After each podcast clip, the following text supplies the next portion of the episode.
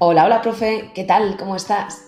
Espero que la vuelta después del verano haya sido estupenda. Como sabes, el mes de septiembre suele ser uno de los meses más fuertes para nosotros los profes. Nuevos alumnos, nuevos grupos y nuevas oportunidades para crecer, crear y para formarse. Antes de nada me gustaría agradecer a las 324 personas, 324 profes de todo el mundo que se inscribieron a la segunda edición del webinario. Gente de más de 30 países de todo el mundo. ¡Wow! Hablamos, durante el webinario hablamos de cómo enseñar el famoso, el dichoso, el temido ser y estar a través de la gramática cognitiva. Y también di un gran puñado de expresiones y modismos del español de la calle para entender un poco mejor a los nativos. Si aún no lo has visto, si aún no has visto la grabación, te recuerdo que estará disponible solo hasta mañana. Fue alucinante, de verdad, y el feedback que he recibido estos días me ha llenado de muchísima alegría. Así que agradezco una vez más a todos los participantes e inscritos. Por cierto, también te recuerdo que hay formaciones a punto de arrancar. Las plazas de las mentorías individuales ya están llenas, pero aún quedan algunas plazas para los debates multiculturales que empiezan en octubre. Debates potentes, con gente de todo el mundo. Así que si aún no tienes tu plaza, te invito a inscribirte, ya que no sé cuándo se volverá a repetir esta formación.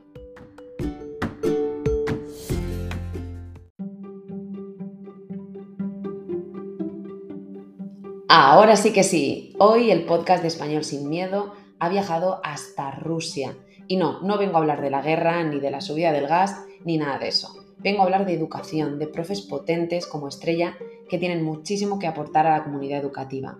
Hoy no habrá spoiler. Si quieres escuchar a esta maravillosa profesora rusa, que por cierto tiene un nivel de español envidiable, quédate aquí, prepárate tu té, café, cerveza, vino o cualquier bebida tuya favorita y disfruta con nosotras. Por tanto, como siempre, bienvenido, bienvenida al lugar donde poder ser profe y alumno al mismo tiempo. ¡Empezamos!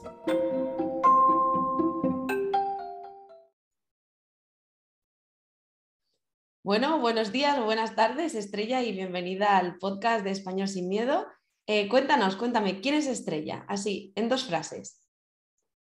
Bueno, hola, hola Sara, muchísimas gracias por invitarme a tu entrevista porque a la verdad para mí es un honor enorme participar en un proyecto tan grande, tan importante creo yo.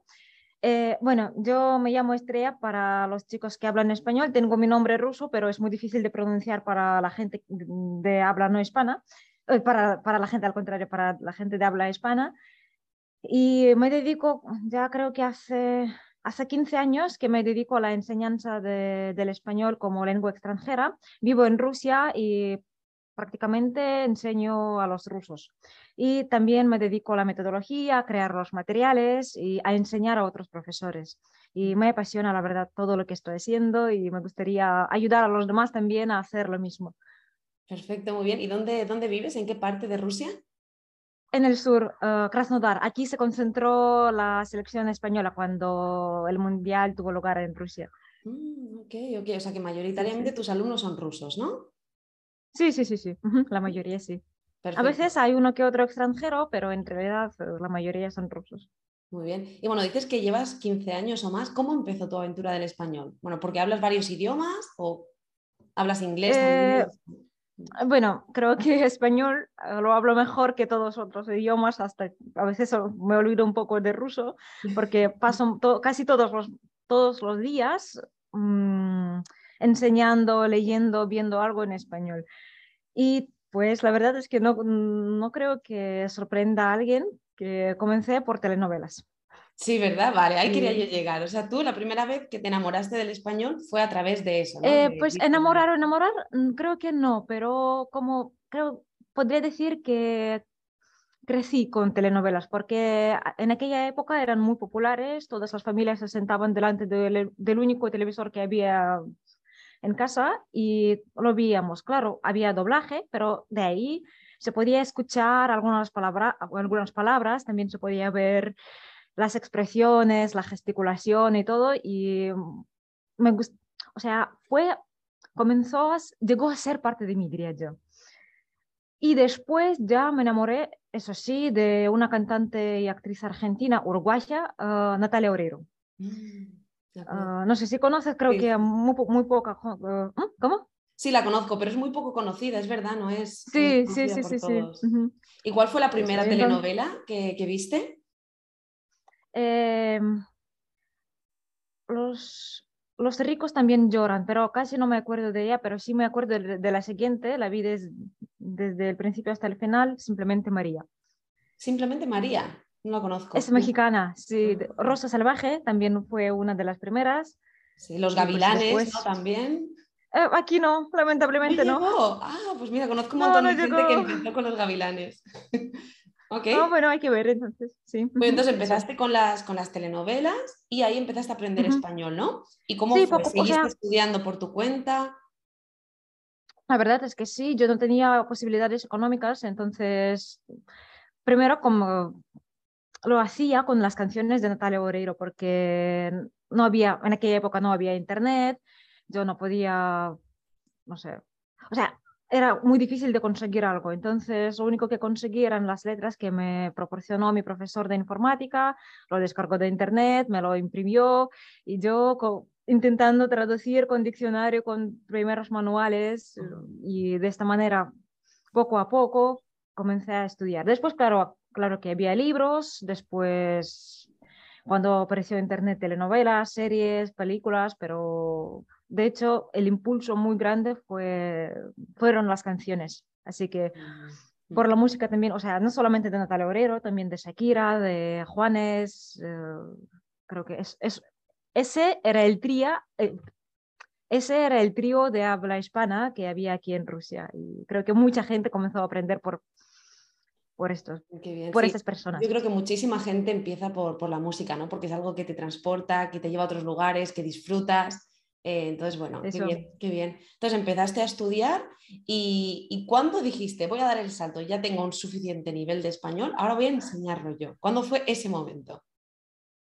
Eh, es muy, es, fue una cosa, creo que de destino, una pura casualidad, porque cuando yo ingresé en la universidad, em, todavía no conocía a nadie que, que hablara español, o sea, ni, ni, ningún ruso, ningún nativo y por pura casualidad me topé con una comunidad que se llamaba eh, el Club Español en, la universidad. O sea, se ahí se reunía la gente que aprendía el idioma, que lo hablaba.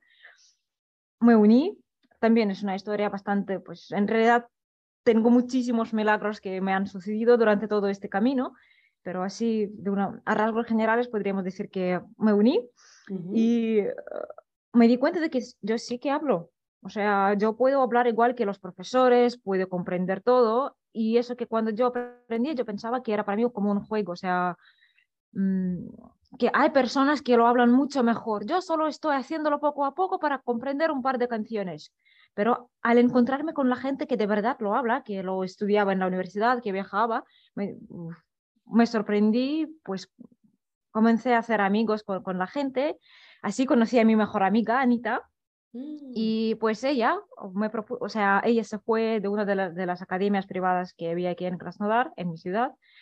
Ella también trabajaba como profesora y como se liberó el espacio para enseñar, me invitaron a mí gracias a ella.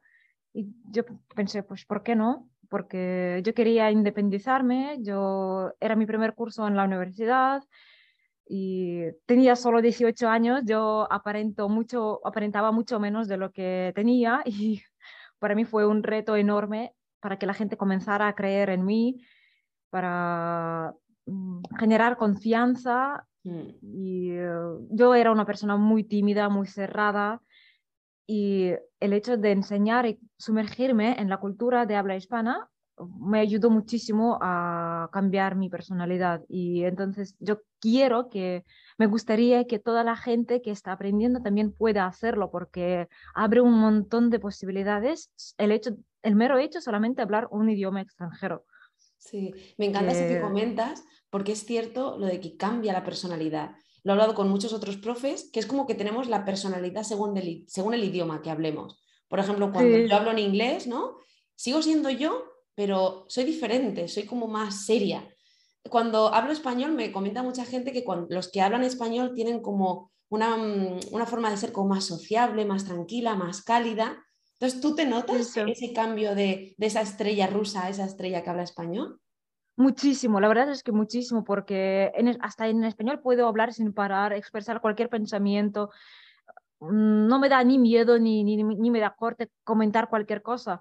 Pero en ruso soy más serio, porque los rusos dicen que somos serios y de verdad yo creo que, o oh, preocupados o serios, no sé, pero siento que sí tengo esa doble personalidad y me encanta, la verdad, porque siempre puedo cambiar y siempre puedo enseñar a los demás que podéis conseguir todo lo que queréis. Exacto. Yo creo que, hacer, hacer, hacer. Sí, sí, sí. Yo creo que aprender un idioma es aprender como otra versión de ti mismo, conocerte de otra forma, ¿no?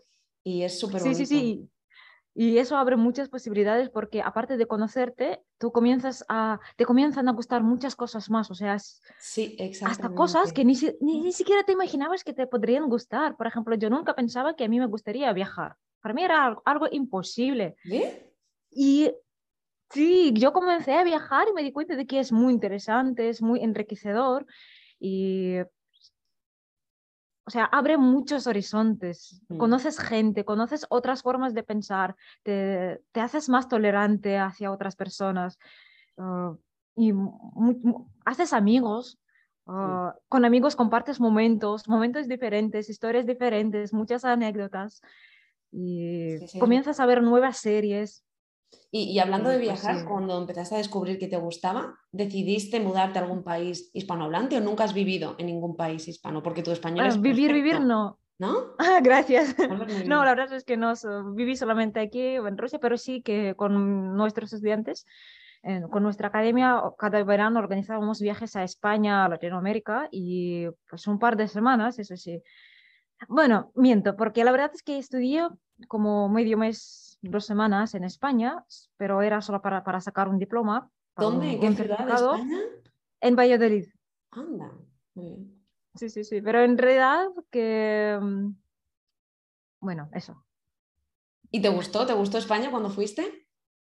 Uy, la verdad, y es una cosa también increíble que yo comencé a estudiar por Argentina, claro, por Natalia Orero, que, es que no te vas a creer, pero mm.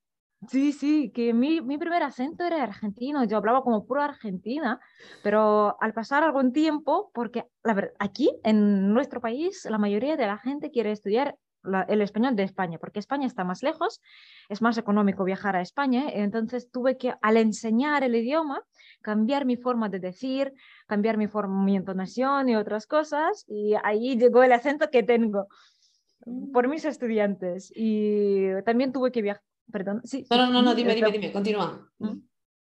Ah, entonces ah, comencé, comencé a viajar y también comencé por, por ser lo más económico de España, con España y me enamoré y me di cuenta de que no tengo un solo país favorito, no solo Argentina, también tengo a España, también tengo México y bueno, otros países. Y en España recorrimos casi todo, toda España, porque generalmente alquilábamos coches y viajamos, viajábamos por, por varias ciudades, pasando por los pueblos donde nunca pasan los turistas, eso nos encanta sumergirnos.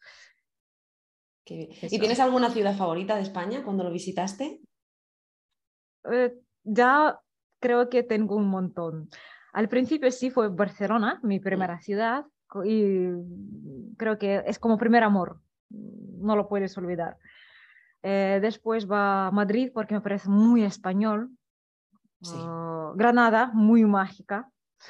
Eh, Segovia también, muy mágica. Y el norte, los picos de Europa, las playas, me encantan. O sea, no sé, me, gusta todo. Mm, creo que son como... Eh, me encanta eso que comentas, eh, que empezaste con un acento y te has ido adaptando. Yo creo que los profesores eh, no nativos no tenéis la capacidad, y lo admiro muchísimo, de poder ir cambiando o variando vuestro acento en función de las necesidades del alumnado. A mí, por ejemplo, me cuesta más, ¿no? porque al final cuando es un acento innato, materno, es el que es. Entonces, muchas veces cuando me he encontrado con alumnos que quieren viajar a Colombia o quieren viajar a México, me toca estudiar muchísimo, a ver cómo se dice esto aquí, esto allí, o intento no usar la Z porque allí no se usa. Entonces me resulta muy difícil y valoro muchísimo tu capacidad de, bueno, yo era pura argentina y ahora eh, hablo en español, me parece, bueno, eh, digno de admirar. Qué bien. Y actualmente, eh, ¿cuál es tu proyecto? ¿Qué tienes entre manos? ¿Das clase a niños, adultos, adolescentes? Eh, actualmente a los adultos, porque pues, y creo que voy a seguir dando clases a los adultos porque me, gusta más. Ah, y creo que cada profesor puede encontrar su propia vocación porque tengo mis colegas que dan clases a los niños y están encantados. Eh, es que son enfoques totalmente diferentes, la metodología totalmente diferente porque a los niños hay que motivarlos, hay que darles más energía. Mm. Los adultos ya pues son, ya es, más o menos están motivados, no hay que darle, darles tanta motivación. Entonces, lo que hay que hacer es eh, darles estructura para que comprendan mejor y eso es lo que a mí me encanta. Me, encanta estructurar las cosas, dar, encontrar los, los modos de explicar.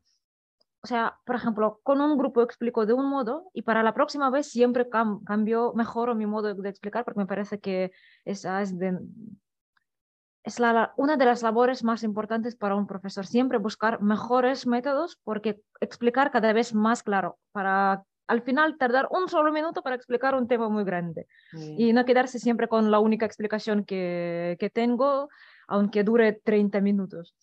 ¿Qué tipo de metodologías usas o empleas en tus clases? Eh, pues todo, depende de los estudiantes, porque a mí me encantan las clases invertidas, porque mm. creo que es lo más efectivo que existe, porque, bueno, yo como he estudiado sola, me doy cuenta de que cada persona, bueno, no cada, pero hay personas que pueden estudiar solas, estudiar gramática, estudiar, leer textos, ver las series, en clase hablar, hablar y despejar dudas. Eso es creo que lo perfecto. No pierdes mucho tiempo para Mm, para todo, o sea, muy efectivo. ¿Podrías Pero no toda la gente de, una actividad así, por si alguien no sabe a lo que te refieres? Eh, pues por, por, ejemplo, si estamos estudiando el tema de la salud, entonces como vocabulario sería, por ejemplo, para que el chico o la chica, un estudiante, estudie en casa el vocabulario de, de la salud, de las enfermedades, del cuerpo, bueno, en función del nivel también. Eh, también, por ejemplo, ver un vídeo relacionado con los consejos como vivir la vida sana, cómo evitar el estrés, no sé, cosas por el estilo. Y como la tercera, tercera actividad podría ser como ver un, un vídeo de gramática de cómo dar consejos con subjuntivo y hacer alguna actividad gramatical también en casa. Y en clase ya ver si, si funciona o no funciona. Gracias a Dios aquí en, la, aquí en, mi academia tenemos como...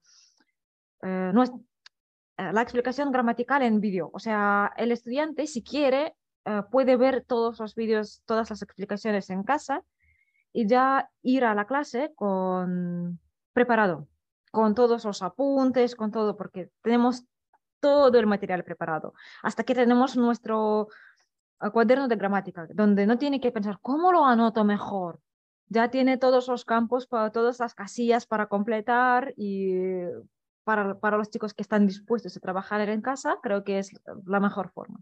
Pero claro, hay, estu hay estudiantes de todo tipo. Hay los chicos que no quieren trabajar en casa en absoluto, ni siquiera hacer los deberes, o no tienen tiempo, tienen un montón de hijos, eh, un millón de perros, y claro, mm, eso es, no, no, no es para ellos. para ellos lo más importante, por lo menos, ir dos veces a la semana y hacer por lo menos algo. Y como hay profesor, para algunos el profesor no es la persona motivadora, no es la persona que, no es un entrenador. Yo creo que la mejor eh, misión del profesor es ser entrenador, entrenar a hablar, a comprender. Pero para muchos un profesor es como una, ah, digamos, una persona que da disciplina. Si el profesor dice, hay que hacerlo, solo yo no lo a hacer. Muy modelos antiguos, ¿no? Como el típico modelo del profesor de yo hablo, yo ordeno, tú, tú haces, ¿no? Sin llegar a reflexionar. Me parece muy interesante lo que comentas, depende de las motivaciones del estudiante, porque claro está que la gente que quiere, eh, pues a lo mejor en un mes prepararse para un examen o que quiere un intensivo, está genial ese tipo de modelos porque pueden practicar en casa y usan al profesor, como decías, como un instructor, como un guía con el que practicar. Y luego está, por ejemplo, no sé si a ti te ha pasado el típico adulto que dice, tengo tres horas a la semana, no voy a hacer nada fuera de estas tres horas. Eso. Y en estas tres horas me tienes que enseñar todo lo que sepas, ¿no? Eso sí, sí, sí. Pero bueno, creo que aquí también es importante para un profesor decir que explicarle todas las consecuencias, que si, si, vamos a estudiar solo tres horas a la semana, el progreso va a ser mucho más lento, que yo también, bueno, según la práctica veo que si la gente no estudia sola en casa, aunque no, bueno, hay gente a la que no le importa y también admiro a esa gente, que tengo chicos que no hacen los deberes, eh, solo van a las clases y no les importa la velocidad con la que van, disfrutan del proceso. También está bien, es su, modo de vivir. Sí, mm, y entonces, si comprenden las consecuencias, está bien, solo que aquí hay un, como una pequeña desventaja de que si la gente no practica sola en casa, eh, no aprende a ser independiente. O sea, siempre busca, muchos, la mayoría, busca la confirmación del profesor. Si he dicho correcto, mm, si todo está bien, aunque sea con la mirada, pero lo buscan. Entonces, no toda la gente está dispuesta a ver la serie sola, hay mucha gente que tiene miedo. Y hasta que, hablando de, metodología que preguntaste, hay chicos que hasta quieren estudiar con, mm, puramente con ejercicios de, de, gramática. No les importa hablar, no quieren crear diálogos, quieren hacer ejercicios de gramática en clase. Y se ponen muy tristes, nerviosos si hacemos otra cosa. Sí, es que todo depende de la, tipología del alumnado. Yo he tenido muchísimos alumnos rusos y es curioso porque aprenden, según mi punto de vista, muy rápido, ya que vuestro idioma es tan difícil que todos los alumnos polacos, ucranianos o rusos tienen como facilidad ¿no? a la hora de, poder hablar, pero a muchos les cuesta la, la, gramática o lo escrito y querían ejercicios puramente de escritura. Es como, no, no, es que hoy no quiero hablar, es que solo quiero escribir y quiero que me corrijas. Entonces, como profesores tenemos que adaptarnos a es que si le quiero dar un buen servicio y quiere practicar la escritura, hagámoslo. Sí, sí, sí. Pero y en cuanto a los rusos, creo que eso también lo, veo aquí. Mm, hay mayoría de las personas que vienen con esa idea de que hay que hacerlo porque en, la, en el colegio normal, cuando estudiamos no sé, nuestro propio idioma o cualquier otra asignatura, nos enseñan de esta manera, o sea, hacemos ejercicios en clase y la gente está acostumbrada a este modo. Y también tengo una idea más, no sé si, si estoy en lo cierto, puede que me equivoque, es solo mi, mi, hipótesis, que en la Unión Soviética toda la gente eh, se, como no había una cosa individual, mucha cosa, muchas cosas eran como mm, lo teníamos en común. Entonces nos fijábamos muchísimo en otras personas, o sea, qué piensa la gente, eh, mm, qué, va a pensar, qué piensan los vecinos y puede que de ahí viene ese miedo a ser juzgados. Y mucha gente no quiere hablar porque tiene miedo a los comentarios de otras personas, qué va a pensar, que me he equivocado y mucho miedo a, yo diría un pavor a equivocarse. No, puede ser. Al final todo es cultural, el idioma es cultural. Entonces al final hablamos y somos en función de lo que hemos, de lo que hemos vivido. Y volviendo al tema de, los rusos, tú ahora, vale, has trabajado con niños, con adultos, has decidido, adultos, es lo mío, estás en la academia. ¿Y actualmente a qué niveles estás dando y en qué niveles te sientes tú más cómoda como profesora? Sabes, eh, otra vez voy a decir lo mismo, depende.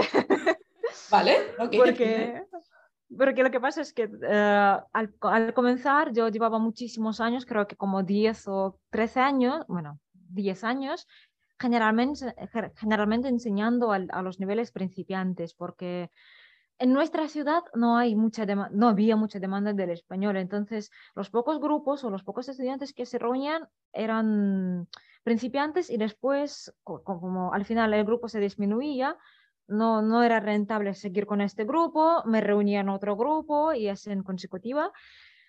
Y al final me quedaba en la mayoría, como 90%, 80% de los casos, con los principiantes. Y después aquí abrimos oh, nuestro propio centro del español. La gente comenzó a llegar, comenzó a estudiar y quedarse para los niveles más avanzados.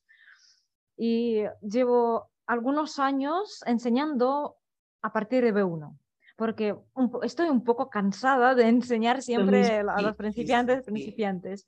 Pero sentí hace poco, creo que hace unos meses, que otra vez quiero comenzar. Bueno, yo tengo un par de, chicos eh, principiantes, pero. Y sentí esa alegría cuando.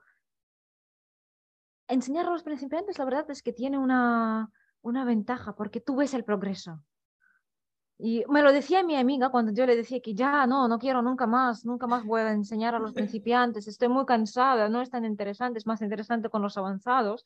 Puedes hablar de los temas que te gustan, que les gusta a ellos, puedes ver muchísimos puntos de vista muy diferentes. a mí me encanta conocer gente y con los principiantes no tanto, pero ahora siento lo que siente ella, que veo el progreso y es, mm, se destaca más porque desde cero hasta un A2, digamos, se nota muchísimo. Pero entre B1 y B2 ya no, tú no sientes esa diferencia tan grande. Tú, claro, te das cuenta que sabe más palabras, que puede expresar otras, otras formas gramaticales, pero no es un wow.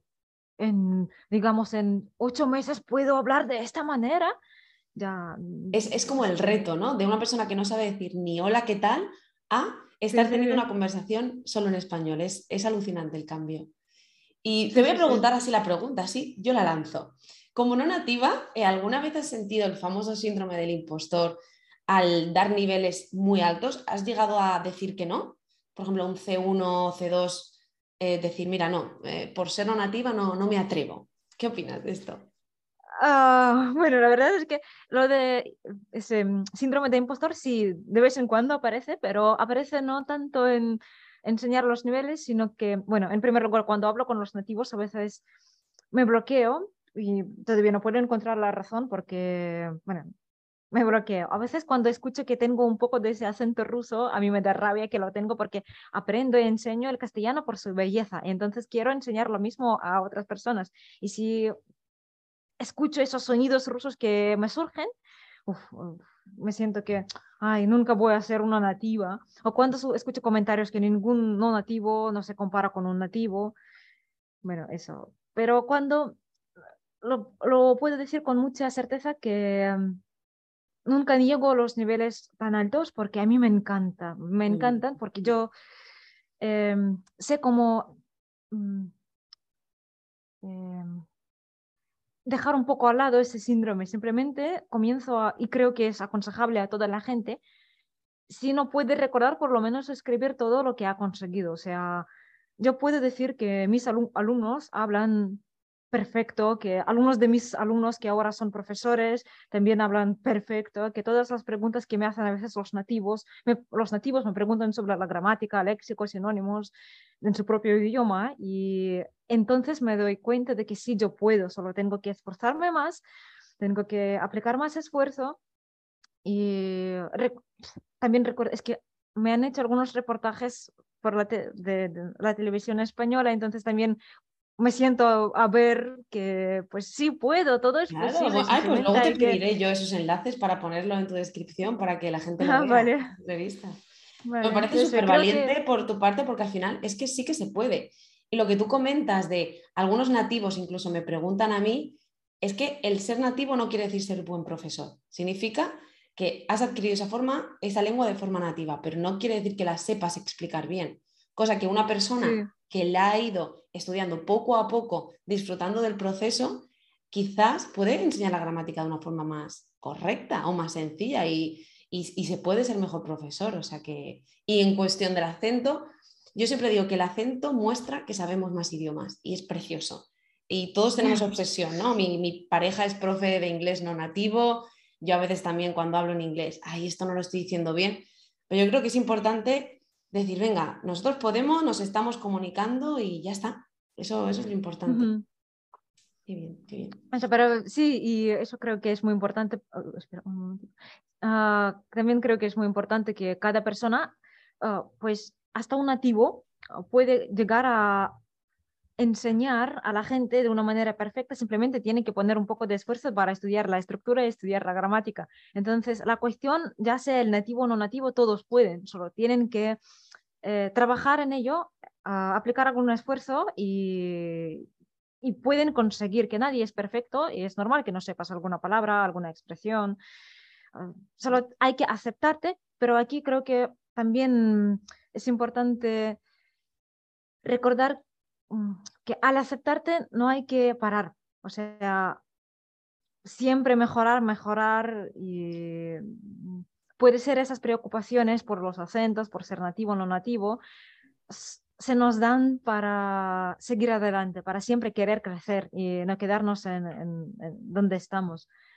Fantástico. Ay, qué gusto, qué gusto de escucharte, de verdad. Le, vas a motivar a muchísima gente. O sea, estoy, estoy convencida. y volviendo al tema de, los eh, iniciales, tú comentabas que das clase mayoritariamente a rusos. Eh, ¿Utilizas el español 100% en tus clases o, tiendes a utilizar el ruso para según qué explicaciones y según qué niveles? ¿Cuál es tu opinión? Em, bueno, en primer lugar, yo prefiero que a partir de A2 o B1 ya se explique, ya se habla solo, prefiero que se hable solamente en español, porque es, es posible y la gente puede comprender y es, es mucho más fácil de em, evitar ese bloqueo que aparece a la gente. Pero yo creo que el resto, bueno, digo, niveles A1 y puede que A2 ya dependen de los estudiantes. Por lo menos aquí en mi ciudad, la gente tiene muchísimo miedo de hablar con un nativo solamente, bueno, con un español o un latinoamericano solamente en el idioma español. Y entonces se ponen muy nerviosos, están en entran en pánico, entonces lo mejor es explicar un poco en ruso y en, en, realidad yo creo que en función de la gente, si la gente puede y quiere y está dispuesta, aprender a través del idioma nativo, el idioma que está aprendiendo. Súper. Si no está dispuesta, también está bien explicar la gramática más rápido usando tu idioma nativo, porque sabes las particularidades de tu idioma, ah, de tu idioma nativo. Por ejemplo, los rusos confundimos llegar y venir, ah, llevar y traer, eh, indefinido e imperfecto. Y es mucho más fácil explicar usando el ruso la diferencia que ingeniándonos explicando en el idioma eh, español. Entonces, al explicarlo rápido en dos minutos, en vez de tardar 30 minutos, es mejor dedicar otros, 30, otros 28 minutos para, para practicar e-, esa misma estructura. Claro, eso es cuestión de, de, la rapidez. Entiendo lo que comentas. Yo, por ejemplo, he trabajado en algunos sitios donde la única lengua vehicular era el inglés para ambos, ¿no? A lo mejor con vietnamitas, con tailandeses, con 20.000 nacionalidades diferentes. Entonces, ahí dices, ¿uso el inglés o intento usar el español aunque tarde más? Y es cierto que da rabia porque dices que lo podría explicar en un momento y estamos aquí como dos horas o dos clases para que entiendan algo que en su idioma nativo lo entenderían así, rápido y podríamos continuar. O sea que entiendo, entiendo lo, que dices. Además, el ruso es muy diferente al español, quitando algunas palabras ¿no? que son iguales como... Eh, creo que era taburete o alguna que... Sí, sí, sí, sí, sí. sí. Es muy, muy, muy diferente. Mm. Eso. y entonces, otra cosa que, me gustaría comentar es que hay mucha gente que tiene miedo de comenzar con un nativo sin saber ni una sola palabra, mm, pero al entrar en la comprensión, a ver, ¿cómo lo, cómo lo explico de una... o sea, bueno, lo, reformulo de, otra, de, otra, manera. Mm. Yo estoy convencida de que un profesor eh, usando su propio idioma ahorra, como dijiste, sí, como, como, es, como hemos dicho, en primer lugar, ahorra el tiempo y ahorra los nervios de los estudiantes si los estudiantes no están dispuestos a hablar en el idioma no nativo. Ah, y de esta manera hay dos formas de estudiar. O tú estudias al principio en ruso o con la explicación de la gramática en ruso rápido y después dedicas un montón de tiempo para ah, practicar el idioma que estás aprendiendo o viceversa. Al principio tú te dedicas, por ejemplo, mucho, muchas horas más para explicar la gramática en el idioma que estás aprendiendo, eh, para que, estamos aprendiendo, y después el proceso se acelera. O sea, me he dado cuenta que la gente que aprende con los nativos sin usar ni una sola palabra en, su, bueno, digamos, en ruso, en mi caso, ah, sí, tarda más para comprender, en comprender, pero después va mucho más rápido porque ya ha perdido, durante ese periodo tan largo, ha perdido ese, mm, ese miedo a hablar, ese um, miedo a no comprender sonidos. Ya puede escuchar los sonidos de una manera correcta, ya puede reaccionar muy rápido porque ha pasado por todas esas etapas. Y la gente que ha aprendido usando su propio idioma, su idioma nativo, todavía está ante todos esos obstáculos que les queda por... sí, perfecto. sí, sí, lo has explicado genial. Sí, eh, al final depende de cómo, cómo, cómo lo enfoques. Y por ejemplo, si un profesor quiere irse a Rusia, imagínate mi caso, ¿no? Soy de España y quiero irme a Rusia a dar clases de español. ¿Crees que sería difícil para mí como nativa, si no hablo ruso, enseñar español allí? ¿Que es eh, más fácil para ellos coger a un ruso que hable español? Sí, sí, sí. Bueno, creo que si es Moscú o San Petersburgo, las ciudades grandes con mucha gente extranjera, con muchos con mucha gente que viaja, no, no, creo que sea, que, no creo que sea tan difícil, porque ahí la gente está más acostumbrada a trabajar, a estudiar con los nativos en muchos idiomas, a viajar, a escuchar a los extranjeros, mm, frente a, por ejemplo, mi ciudad, que no es una ciudad turística. Entonces la gente simplemente no tiene esa experiencia y, claro, tiene más miedos que la gente de la capital, creo yo. Y pues además, igual creo que siempre puede ser se encuentra menos gente, pero igual habrá estudiantes para, para ese tipo de profesores también, nativos que no van a un país a enseñar el idioma sin utilizar el idioma de este país. Es posible. Conozco a esos profesores y aquí en la academia también hemos probado con enseñar con un nativo sin utilizar ni una sola palabra en ruso. Había gente, había demanda, pero muy poca, pero igual hay gente. Porque tu compañera Anita era rusa también. Sí, sí, es rusa. Ah, vale, vale. Bueno, es rusa, sí, sí. Perfecto. Y vamos a, tus alumnos, a tus clases. ¿Qué es lo que más les encanta, lo que más les gusta, lo que más disfrutan y lo que más les cuesta? Puede ser gramatical o algún tema. Bueno, la palabra del día depende.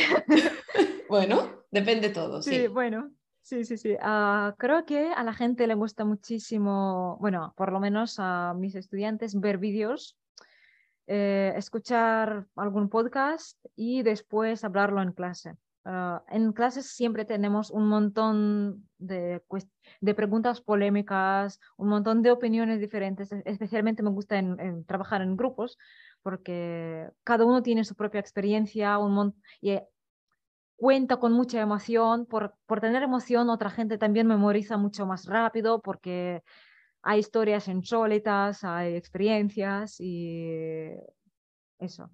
Eh, también le gusta a la gente le gusta mucho, a veces, bueno, no a toda, pero a la gente que le gusta, le gusta un montón eh, crear, o sea, crear diálogos, crear relatos, crear historias, eso sí, y jugar. Mm, también. Bueno, depende del juego, pero en su mayoría sí. Separarse, dividir, siempre dividir, bueno, no siempre, miento. Bueno, eh, por ejemplo, juego en equipo o juego, eh, adivinar la palabra. Ah, bueno, así por el Como por ejemplo, lo que más ¿no? Ese tipo de, Eso también, sí, sí, sí, sí, sí. No a toda la gente, hay gente que a la que le gusta otra vez algo más tradicional, algo más clásico, tipo hacer los ejercicios, pero bueno, hay gente apasionada por juegos, por, por, por, por preguntas polémicas.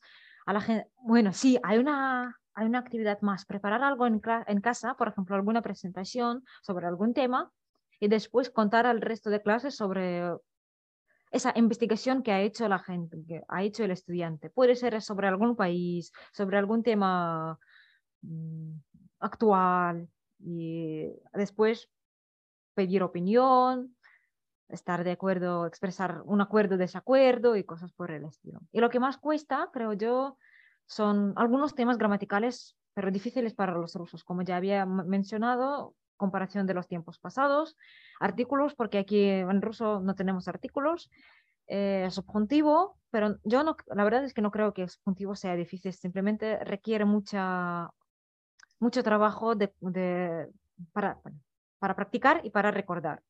Mm, no es difícil de comprender, sino de practicar. Sí, yo creo que si lo enseñas bien y se lo presentes a los alumnos como algo fácil o no fácil, pero no algo horrible ni súper difícil, al final se puede aprender. Lo que pasa es que nosotros mismos, los profesores, generamos ese miedo. Bueno, viene el monstruo, no viene el subjuntivo y ya dicen, no voy a poder nunca hablar así. Y al final no es tan, tan difícil. Sí, sí, estoy totalmente de acuerdo contigo. Yo, yo misma adoro subjuntivo y siempre digo a mis estudiantes que, miren, viene el mágico subjuntivo. Y hasta con, bueno, con mis amigos y algunos de los estudiantes ya tenemos un chiste que cuando uno ah, se expresa y utiliza alguna frase de subjuntivo, nos miramos y decimos, ay, subjuntivo, con mucho amor, con mucha nostalgia. Qué bonito. Si es que al final tampoco es muy... Lo malo es que cuando empiezan a aprender el subjuntivo les da por hablar todo en subjuntivo. a todo sí, meten sí, subjuntivo. Es como, no, no, no, sigue manteniendo el indicativo, que lo hacías bien. ok, bueno, y, y te gustaría recomendar algún material, alguna serie, algún podcast, porque tú, por lo que entiendo, das todo presencial, ¿cierto? No das online actualmente. Online también, pero no mucho. Bueno, creo que la pandemia ha cambiado el mundo. Sí. Entonces, sí, tengo algunas clases online, pero me gusta mucho presencial también porque em, tú sientes la energía que fluye en la clase, ese juego que hay entre personas. Hay muchos juegos que se juegan, como sabes, pones... Ah, por ejemplo, haces, un bote con preguntas que sacan al azar a, adivinar a quién pertenece, que es muy difícil de conseguir con un juego. Ah, Dixit. Eh, también, también, sí, sí, sí, como, como esto, por ejemplo, pero aquí tengo un montón de juegos o ejercicios de este tipo y a mí me encanta. Por ejemplo, es más tangible, ¿no? Cuando coges, yo, yo jugaba mucho en presencia la Magic Box, ¿no? Que tienes que coger y podías o describir o leer o usar solo los labios. Es como más tangible, ¿no? Te tocas más. Sí, sí, sí, sí, sí, eso sí. Eh, ¿Y podrías, por, favor, repetir la pregunta? Es que... Sí, sí, en Rusia tenéis como algún material, bueno, en Rusia o en tu clase, en tu región, algún material eh, en concreto de libro, podcast o páginas web que utilicéis más? Uf, ah, pues de la serie sí que puedo decir, ah, yo aconsejo mucho a la gente, a los estudiantes, ver mm, Gran Hotel, Mm. Eh, hablan bastante claro. Mm, claro, hay un poco de vocabulario de aquella época, pero no tanto como para, para no verlo. Eh, me parece más difícil ver eh, La Casa de Papel en original que Gran Hotel. Sí, que la casa de papel es para los más avanzados, pero claro, vale la pena ver porque hay mucha gente que después de ver esa serie también quiere aprender español, entonces vale la pena, pero no con fines educativos, con fines de inspiración, diría yo. Ah, y Gran Hotel sí, me gusta mucho porque hablan claro, utilizan frases muy útiles ah, y el argumento es bastante interesante, que nunca sabes qué va a pasar y hay muchas cosas que se puede discutir con los estudiantes, o sea, ¿qué crees que va a pasar? Discutir lo que pasó y así. También me gusta mucho el Ministerio del Tiempo porque de punto de vista de conocer la cultura y la historia, que a mí yo nunca me atraía la historia, pero después de ver esa serie comencé a indagar más, a leer más sobre la historia de España porque contagia con el amor por los hechos históricos y ese amor intento inculcar, intento inculcar a mis estudiantes también porque ah, hay muchas cosas mm, necesarias para saber, para comprender mejor la mentalidad de, España, de los españoles. Sí, Ministerio del Tiempo y Cuéntame son dos de las series que más recomiendo yo para los avanzados porque aprenden esa parte cultural que es súper necesaria. No, es que no todo es la gramática, es que tienes que entender por qué somos así, nuestra historia, de dónde vienen nuestras tradiciones. Sí. sí, sí, Y para los más principiantes hay muchos vídeos, bueno, también hay personas que ven vídeos a partir de, de casi a cero y no, no tienen miedo. Y la verdad es que ese tipo de estudiantes que no tienen miedo de ver sin comprender la mayoría de lo que dicen, después se convierten en grandes en estudiantes con un avance muy grande, mucho más grande, muchas veces más grande que el de los estudiantes que no, no ven las series. Simplemente tienen que uh, cruzar esa barrera mm, aceptar durante muchísimos capítulos de que sí, no comprendo ni una jota y después viene un boom y wow, yo comencé a comprender sí, sí, y hay que pasar porque mucha gente después de ver medio capítulo, no, no, no quiero, no, no comprendo nada, ¿para qué lo voy a ver? Y hay gente que ve 30, 40, 50 capítulos sin comprender nada y después comienza a hablar. Y yo podría decir que es imposible, pero con, a mí me pasó con el portugués.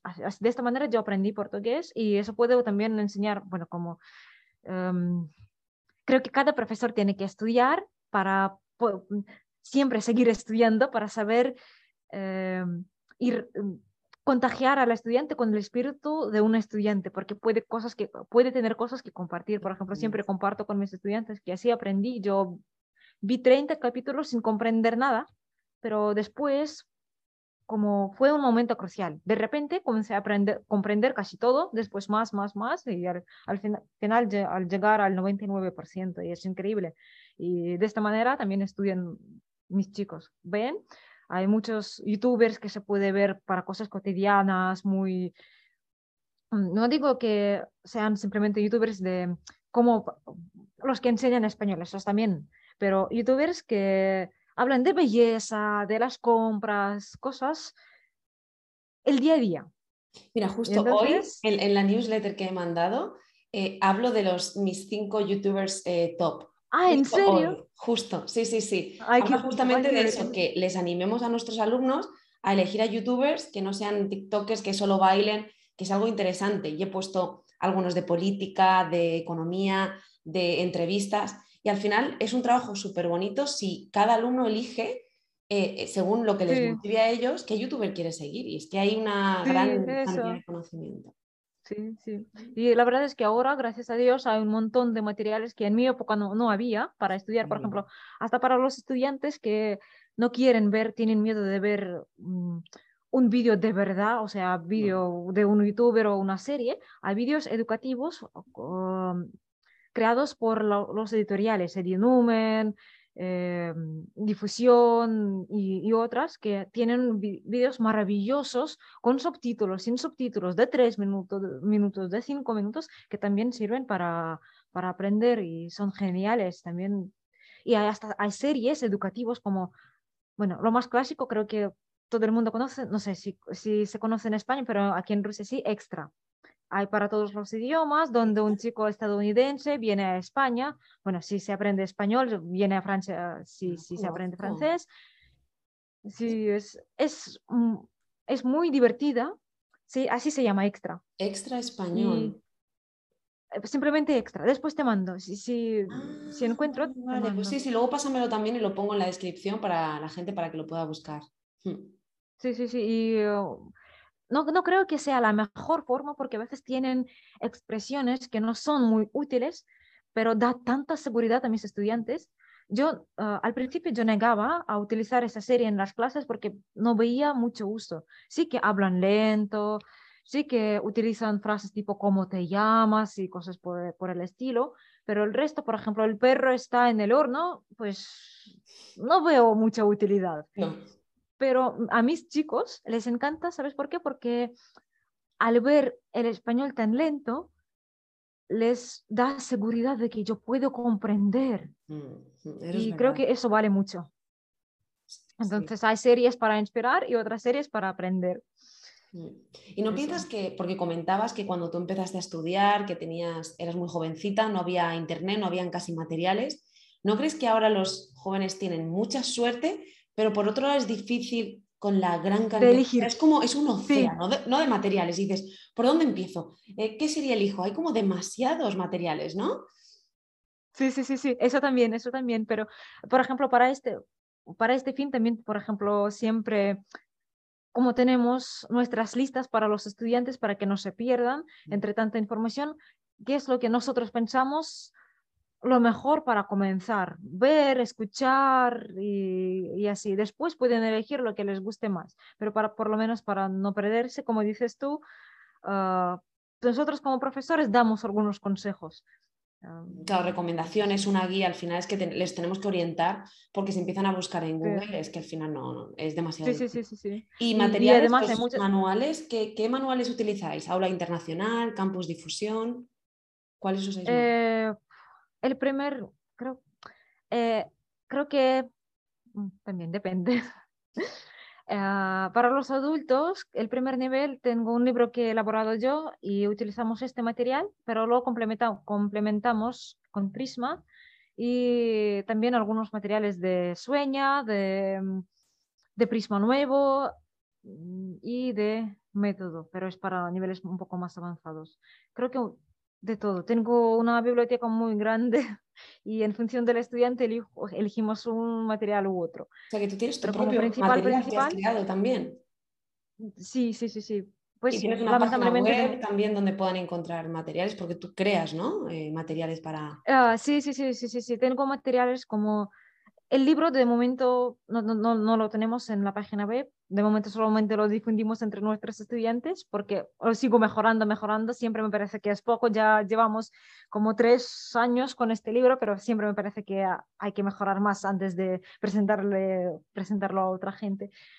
Y, pero sí, sí utilizamos mucho material de, de editoriales españoles y también uh, material que se puede encontrar en la página web son muchas tarjetas, muchos como un, actividades sueltas, tipo hablar de, de la Navidad, hablar de, em, de los días, del Día de los Enamorados, eso también estoy creando poco a poco, un poco cosas más pequeñas, no solamente como solamente los libros, de, de lo grande es el libro de gramática y el libro para comenzar a aprender un idioma, el español y ya. ¿Y tienes alguna página web donde te puedan encontrar y puedan ver lo que haces? Sí, sí, sí, sí, sí, sí, sí, sí, Después te mando. Perfecto. Bueno, todo, pueden ver, Aprendémica, se llama Aprendémica. Aprendémica. aprendémica.com. Perfecto, aprendémica.com. Bueno, pues escucharlo y si no lo pondré también en las notas. bueno, pues llevamos casi una hora, aunque parezca mentira. Estamos aquí las dos, taca, taca, taca, taca, verdad. Así que por, ir terminando un poco, ¿te gustaría eh, hacer alguna reivindicación, comentar algo más?